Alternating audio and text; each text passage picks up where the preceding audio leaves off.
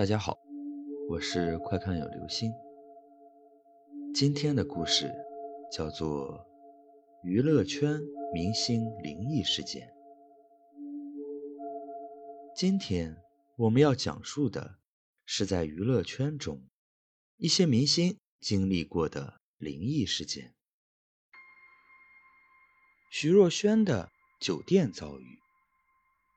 一九九四年十二月。徐若瑄当时到日本去拍戏。十二月份的天气有点冷，酒店的房间暖气开到三十度，她还是觉得有点冷。到午夜时分，她睡着了以后，感觉身体非常累，想翻个身都翻不动。当她张开眼睛一看，就发现。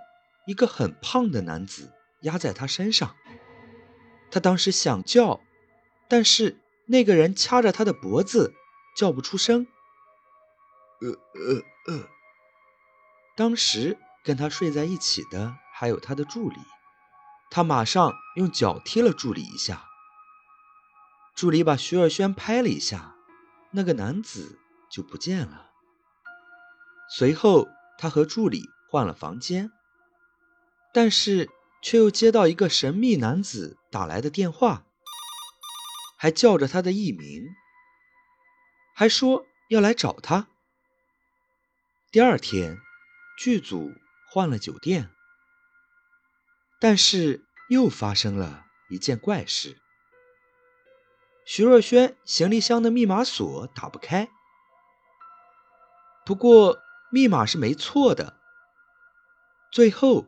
把锁砸开之后，别人说你搞错密码了，应该是四七零幺才对。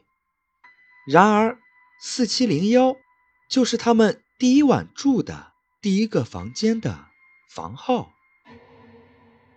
在那之后，徐若瑄开始发烧、发冷，病了一场。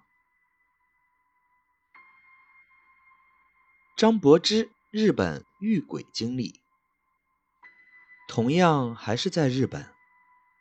张柏芝很多年以前跟姐姐还有她妈妈一起到日本旅行，在酒店睡觉到半夜的时候，张柏芝的妈妈感觉有人在挠她的脚板。当时张柏芝和她姐姐都已经睡着了，她妈妈也就没有多在意。事隔多年以后，旧地重游，还是住的同样的酒店。然而半夜又发生了怪事，电视机不断的重复开关，把张柏芝吓得不轻。